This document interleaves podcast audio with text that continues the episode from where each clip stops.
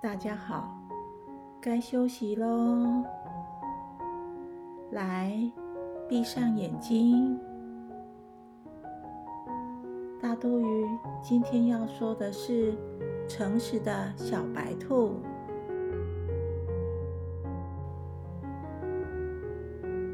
阿拉巴雅山上有个动物王国，里面住了许多活泼可爱的动物。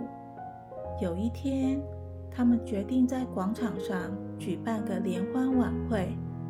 动物们都非常的高兴，一起准备晚会要吃的点心，一起布置会场。晚会终于开始了，动物们唱着悦耳动听的歌曲，轻快地跳着舞蹈，揭开了序幕。正当大家回到位置上准备用餐时，发现。猫头鹰带来的珍贵礼物金蜜桃不见了。那桃子是有魔法的，它可以让万物起死回生。大家分头帮忙寻找，但就是找不到。小鸭子就说：“是小白兔负责接待收礼物的，请他想清楚。”动物们围着小白兔七嘴八舌地讨论着。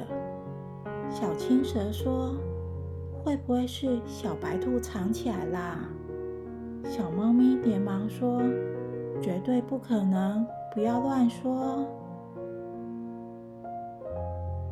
小白兔不知道该怎么办，难过的走到森林里，对着老天爷祈祷，希望能赶快找到金蜜桃，解除大家对我的误会。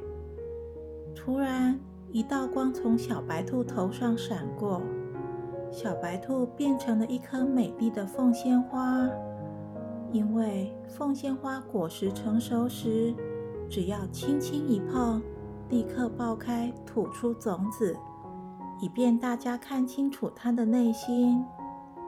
就在这时候，负责收拾桌子的鸡小妹在桌底下发现了那颗金蜜桃。原来是她自己滚到桌下的。小青蛇非常的懊恼，它误会小白兔了。大家开始寻找小白兔，没想到只找到一颗凤仙花。猫头鹰马上将金蜜桃打成果汁，将它撒在凤仙花上。哎呀，奇迹出现了！